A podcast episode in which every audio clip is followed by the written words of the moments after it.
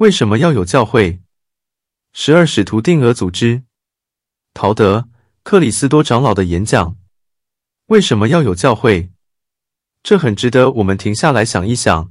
为什么耶稣基督要选择使用一个教会，他的教会，来履行他和他的父的事工？在我一生中，教会的总会大会一直都是个令人欢欣雀跃的灵性事件，而且教会本身就是一个认识主的地方。我知道有些人虽然自以为很虔诚或很有灵性，却拒绝加入教会，甚至觉得不需要有这样的组织。在他们看来，宗教仪式全属个人事宜。然而，这教会是耶稣基督设立的，它是我们灵性的中心。这很值得我们停下来想一想：为什么他要选择使用一个教会，他的教会——耶稣基督后期圣徒教会，来履行他和他的父的事工，促成人的不死和永生？从亚当开始，耶稣基督的福音就已传播，而救恩的必要交易，如洗礼，也透过以家庭为基础的圣职体制执行。随着社会组合日趋复杂，不再只是简单的大家庭，神也召唤了其他先知、使者及教师。我们读到，在摩西时代，有了更为正式的架构，包括长老、祭司及法官。在摩尔门经历史上，阿尔玛建立了一个有祭司和教师的教会。之后，在全盛时期，耶稣组织了他的事工，使福音得以同时在数个国家和不同人民当中建立起来。这个组织——耶稣基督的教会，乃是建立在使徒和先知的根基上，有基督耶稣自己为房角石。这教会包含了更多的主领职员，如七十员、长老、主教、祭司、教师及执事。耶稣复活之后，也同样在西半球建立了教会。主在世时建立了教会，教会经过叛交，整个瓦解之后，主透过先知约瑟、斯密，再次重新建立起耶稣基督的教会。这教会仍保有原来的宗旨，即传播耶稣基督福音的大好消息，并执行各项救恩交易。换句话说，也就是带领人们归向基督。透过这个复兴的教会组织，即便是生前对救主的恩典所知不多或一无所知的死者。他们的灵现在也能获得救赎的应许。主的教会又是如何达成他的目的呢？我们务必了解，神的最终目的是帮助我们进步。他期望我们能继续从恩典到恩典，直到我们获得完全，得到他所能给予的一切。这需要的不仅是做个好人，也不仅是有灵性就够了。这需要对耶稣基督的信心、悔改、水和圣灵的洗礼。并在信心中持守到底。没有人可以完全独立办道，因此主建立教会的重要理由，就是为了塑造在通往永生的窄而小的路上互相支援的一群圣徒。基督所赐的有使徒，有先知，有传福音的，有牧师和教师，为要各尽其职，建立基督的身体。只等到我们众人在真道上同归于一，认识神的儿子。得以长大成人，满有基督长成的身量。耶稣基督是我们信心的创始者和完成者。我们在基督的身体及教会同归于一，是我们承受他的名一个重要的部分。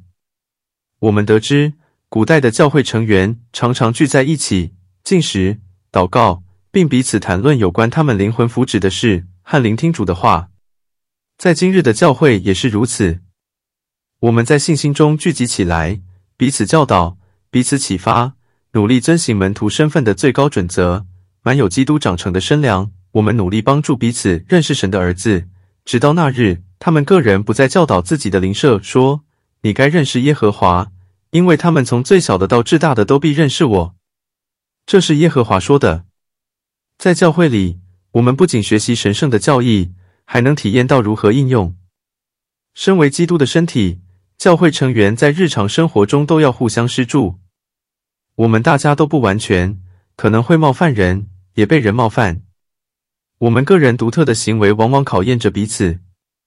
在基督的身体里，我们不仅必须学习各项理念和崇高的言辞，还必须亲身体验、学习以爱心彼此相处。这个宗教不是只关乎我们自己，更准确的说法是，我们所有的人都蒙召去服务。我们是基督这身体里的眼睛、双手、头、双脚和其他肢体，即使是人以为软弱的那些肢体，更是不可少的。我们需要这些召唤，需要服务。我的智慧里有个人在成长过程中，双亲非但不支持他，反而还反对他参加教会活动。他有一次在圣餐聚会中说：“我的父亲无法了解为什么有人会不想去滑雪，却要去教会，但我真的很喜欢去教会。在教会里，我们都在同一个旅程，在这旅程中，坚强的青少年、纯洁的孩童，以及我所见到并从中学习的其他成年人。”都鼓舞着我，启发着我。我因为这些交易而受到巩固，也因着遵行福音的喜悦而兴奋。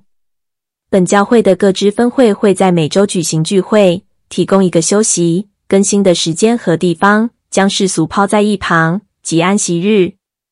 在这一天，我们能以耶和华为乐，体验到伴随圣餐而来的医治，并领受更新的应许，有他的灵与我们同在。身为基督身体的一部分，最大的祝福之一，就是在犯罪或犯错时会受到训诫。虽然在受到训诫的当下，可能不觉得是个祝福，我们都倾向于为自己的过错找借口或将之合理化。也有些时候，我们只是不知道有哪些地方应该改进，或该如何改进。要是没有那些当被圣灵感动时，事实对我们严加训诫的人。我们可能不会有勇气去改变，并更完全的跟随救主。悔改是一件个人的事，但教会能在这条有时非常痛苦的路上提供交谊。在讨论到教会就像基督的身体时，我们务必记住两件事：一，我们并非努力归向教会，而是归向基督和他的福音，而教会是协助我们归信的地方。这点在摩尔门经里说明的最清楚。他说：“人们归信了主，结合在基督的教会里。二，我们必须记住，在起初时，教会就是家庭；而即使在今日成了两个不同的组织，家庭和教会仍然互相服务、互相巩固。没有任一方能取代另一方。诚然，教会再怎么好，也无法取代双亲的地位。在教会里。”教导福音及执行圣职教义的目的是要使家庭能有资格获得永生。救主之所以要透过教会，透过他的教会做工，还有第二个重要原因，那就是要达成个人或小团体所无法达成的必要事宜。一个明显的例子是援助贫困。的确，不管作为个人还是家庭，我们在照顾他人的属世需求上，都按照个人的需要和需求。在属灵与属世上彼此分享，但在教会里一起行动时，我们照顾贫困者的能力就会倍增，能照顾到更多更大的需求。许多希望能自立的人也能真正自立起来。再者，这教会及其慈助会甚至定额组会有能力在许多地方为许多受到天灾、战争及迫害的人们提供援助。没有他教会既有的这些功能。我们就无法达成救主交托的任务，将福音带往全世界。不会有使徒的全要，不会有这组织架构、经济收入，也不会有千千万万名传教士的奉献牺牲。这些都是推动事工所必须的。记住，这国度的福音必须传遍全世界，对万民做见证，然后末期才来到。教会可以建立圣殿及主的屋宇，使其运作。在其中主理重要的交易和圣约。约瑟·斯密曾说：“神在任何一个时代聚集他的人民，其目的都是在为主建立一所屋宇，使他能在其中将他物语的交易及他国度的荣耀启示给他的人民，并教导人民救恩的道路。因为有某些交易和原则，若要教导和实行，就必须在专为该目的建造的地方或屋宇中进行。如果有人相信，所有的路都通往天堂，或相信救恩是没有特定条件的，那人就会认为宣讲福音或者救赎活人和死者的交易和圣约是不必要的。但我们谈的不仅关乎不死，也关乎永生。因此，福音之路和福音圣约都是必要的。而救主需要一个教会将这些提供给神所有的儿女，包括活人和死者。关于主之所以建立他的教会。我要提的最后一个理由是最独特的。这教会毕竟是神在世上的国度。一千八百三十年，耶稣基督后期圣徒教会成立之时，主对先知约瑟、斯密说：“你们要欢喜快乐，因为国度，换句话说，教会的权要已赐给你们。在这些权要的权柄中，教会的圣职人员保全了救主的纯正教义和完整的拯救交易。他们协助想要接受交易的人做准备，判断申请人是否符合资格，是否配称。”然后执行这些交易。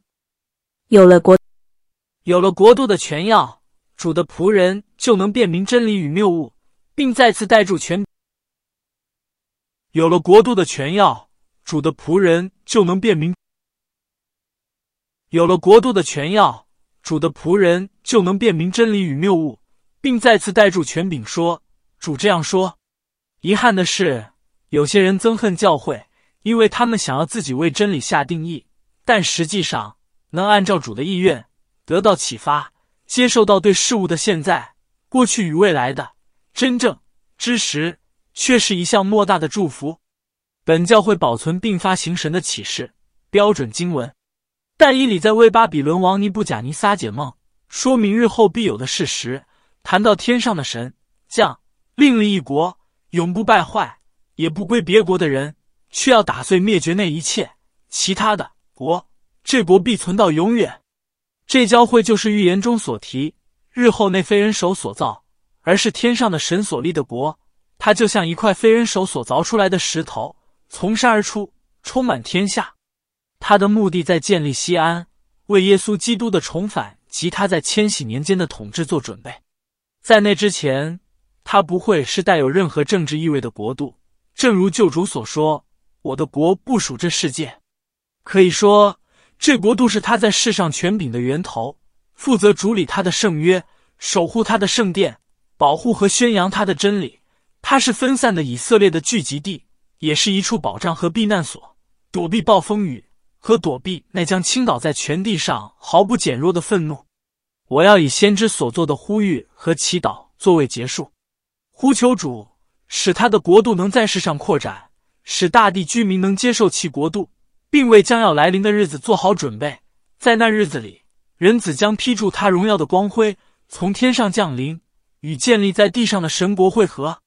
因此，愿神国扩展，使天国降临，使您神啊，在天上地下都得荣耀，使您的敌人臣服，因为荣誉、能力、荣耀都是您的，永永远远。